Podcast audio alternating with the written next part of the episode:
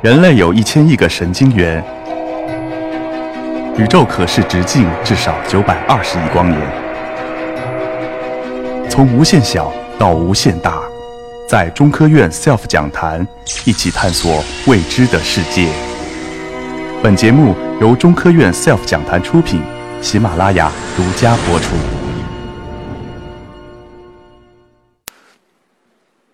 然后我们的向导特别特别坏。因为我们在那个帐篷区，就是营我们营地附近，然后当时我们徒步了一天，然后在那个地方扎营以后，特别累，特别热嘛，然后我们就旁边看有一条河，我们就进去洗澡，然后那个向导就坏坏笑说：“你们去吧，去吧，去吧。”然后就在里就在里面洗澡等等，你的这鳄鱼是在后后后面的事儿。然后我们就在里边洗澡，洗得特别开心，然后就把一身的污垢啊，还有这些疲惫都洗掉。然后晚上在篝火旁边烤肉的时候。我们的那个向导就特别坏，拿着那个手电筒，他说：“哎，看看咱们今儿晚上都有什么邻居。”然后叭一照，就是这个绿色的鳄鱼都在河里，而且不止一只，它其实有几十只都在刚才我们洗澡的河里。对，但是呢，他们白天不出来，因为白天太热，白天他们躲在石头石头缝里面睡觉，晚上才出来，所以晚上的时候你才能看见这些神奇的生物。但是虽然危险，但是其实还是很很美丽的，因为他们属于这个土地。呃，这个就是我们在雨林里面工作的一些场景。你看，刚才第一个说第一的那个教授讲爬树这件事儿，我们在里面也有这样的技能，就是被逼上树的一些技能。因为我们想把录音机架设在不同位置，然后好去录到不不同的声音。因为我们在雨林里面录音的时候，那些生物会躲着我们，他们躲着我们的时候，我们其实是录不到声音的，所以我们必须要把录音机留在雨林里面。然后这个时候。就是我们有一个非常有意思的神奇的技能，就是我们的向导是一个土著人。你们知道土著人是什么人吗？不是，土著人其实是这个我们人类非常原始的一个就是状态，就是相当于智人的。晚期的一个状态，就是那个时候，很多很多土著人散布在世界各地，其中一些土著人就流落到了亚马逊这片土地上。然后我们的向导刚好就是一个土著人，他有很多神奇的技能。就是这个我们的向导，我们我们给他起了一个外号叫“人肉 GPS”。你知道都知道 GPS 是什么吧？人肉 GPS 就是他根本不需要任何的科研设备。就是现在我们这在场应该很多科学家，你们都有这些卫星定位系统。然后我们在雨林里，我们发现根本不需要卫星定位。我们那个土著向导他认路，而且根本不需要记任何东西。我们每天就把录音机往雨林里面随便扔，其实真的是扔的状态。一开始我们还很谨慎，说扔在河道边上比较好找。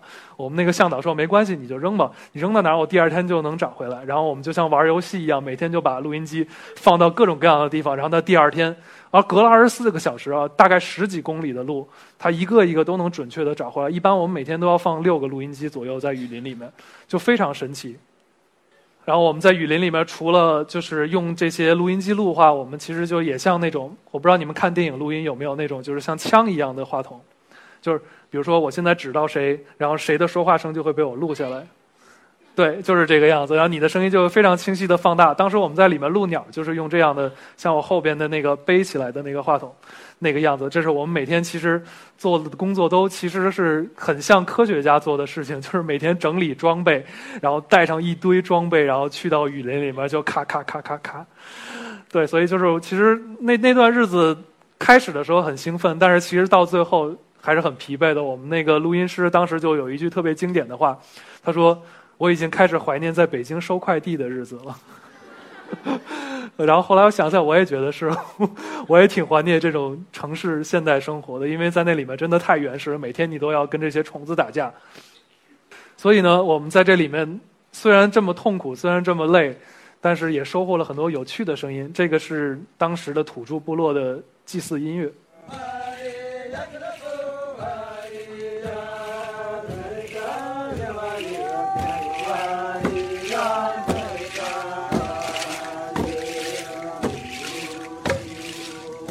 这些声音非常有意思，就是我不知道，如果你们现在对于有一些传统文化感兴趣的话，中国现在还保留着很多这样的跟他们乐器很近似的乐器，比如说像萨满乐器这些东西，这些是在我们原始人类社会就产生的乐器，就是其实跟亚马逊土著用的东西非常像，包括我们的排箫也一样。现在我们彝族还有很多用排箫的，所以其实这些东西都是有关联的。刚才邢老师也说了，就是物种的进化嘛，其实人类的社会演变也像一种进化的过程。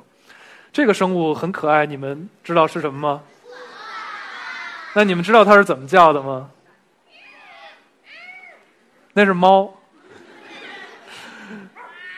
那是狗。现在城市里的宠物都是这个，这个其实是亚马逊土著的宠物了。来听一下它的叫声是什么样的，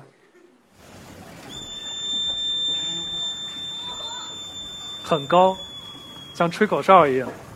这个是相当于这个是公的树懒在召唤母树懒的一个口哨声，因为它们离得很远。啊，都学会了哈，因为你知道树树懒的一个特色是什么吗？嗯，不是懒人，人家不叫懒，因为很慢。对，它英文叫 sloth 嘛，就跟 slow 非常像。它动作非常慢，所以呢，它发出这个声音，然后对方回应之后，他们要花上好几天的时间见面，因为太慢了，要爬很远，然后再经过短短。几分钟的两个人见面认识以后又分开了，再爬很远，对，这就是树懒的声音。还有一种声音，你们肯定肯定没有听过，知道这是什么吗？对，这种蚂蚁叫切叶蚁。为什么叫切叶蚁呢？它喜喜欢把它们那种叶子切下来，然后运到窝里，但是它自己不吃，它要干嘛呢？它不是，它要拿这些叶子养蘑菇。那些蚂蚁吃蘑菇，它要把那些叶子搬到窝里，然后去种蘑菇。它们吃蘑菇，有一个短动画短片就是讲这个，你们回去可以找一找。然后你们这个要，这个要安静下来去听哦。第一下很重要，听到那个声音了吗？对，那个咕咕咕咕的声音就是蚂蚁的声音。当时我拿话筒对准它的时候，它发出了那样的声音，让我觉得非常惊讶。然后后来我才查资料，发现蚂蚁确实不只用触角交流，还会用语言交流。包括这是一种切叶蚁的声音，我当时还录了蚂蚁的声音，就不在这里面，就是白蚁的声音，就不在这里面多多的展示，因为我们时间有限。然后这个时候我发现了一些规律，就是我们的在在雨林里面的声音其实排布是很有规律的，在非常高的频率是虫子。就是刚才我们听到第一个看第一画面的时候听到那个呲那个声音就是虫子，有人说是蟋蟀，有人说是知了，对，都对，就是呃蟋蟀可能不对啊，但是就是那个区间就是非常高的频率是十几 K 的时候是虫子在叫，然后接下来中高频的频率。就是我们发现，我们听到的鸟叫其实都在那个频率里面，包括刚才树懒的声音也都在那里面。那个地方其实对我来说，我发现那是一个稍微偏寂静的区域，就是那个声地方的频率要比其他地方要低。我就发现，就是非常有意思，这些生物好像像大家已经商量好一样，我们都不去占据这个频率，因为这个频率很重要，因为一个是交配，一个是警示，所以他们都不会去占据这块空间。但是呢，我们有一个。人类的行为会破坏掉这样的平衡，知道是什么吗？飞机每天有非常多的航班要经过那片森林，所以那个是非常可怕的。它的声音要远远大于亚马逊雨林声音的十几倍，所以那些生物在那一瞬间其实是听不到同类的声音，也听不到警示的信号。就是所以声音在这个角度来说，一一定程度上也在破坏掉这片雨林。所以我们拿城市的声音和雨林的声音做了一个对比，你们可以看到左边是城市的声音，右边是呃，我不知道，没错，左边是城市，右边是雨林的声音。然后你会发现城市的声音是非常没有规律，是一大片过去的，但是雨林的声音，它在我刚才说的那个中高频，它有一个凹陷，所以那个频率是对生物非常重要的一个频率。然后所以这块我又想提到刚才邢老师说的那个物种的进化。我当时在获得这些资料以后，我回去其实干了一件，呃，不太像音乐人做的事情。我后来回去看生物书，然后又去请教我的生物老师，然后同时我又去翻看了很多人类人类历史上的很多很很多书籍，然后就包括社会学、人类学的一些书籍。我发现了很多有意思的事情，就是在人类世界出现以后，人类社会产生以后，我们的自然界打破了一种声音的平衡，所以。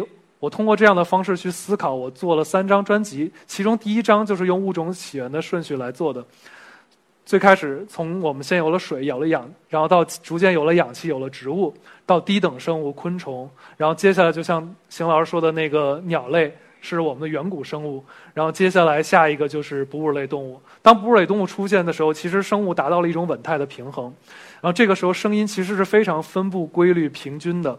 然后，但是在人类出现之后，这个里面产生了一些很微妙的变化，我们打破了这种平衡。所以最后一首曲子叫《Future》，我用一些声音逐渐替代各个频率的声音，好让大家去发现每一个频率里都有非常强烈的规律。所以这是第一张专辑。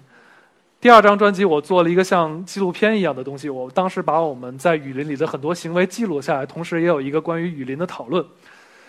第三张专辑就是里面会有很多土著人的故事。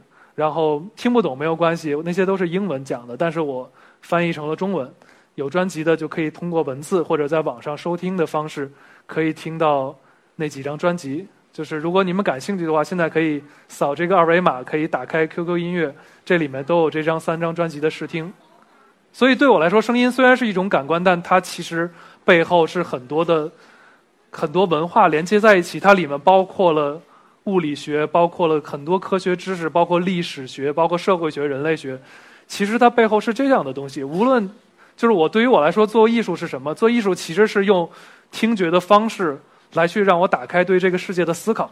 这个是我做艺术的，相当于我的艺术之路。对我来说，声音只是声音，它只是一把钥匙，背后永远都是那些非常让人尊敬的科学知识，包括这些今天我特别尊敬。我跟我同台的这些科学家，因为我觉得我在这儿真的自惭形秽。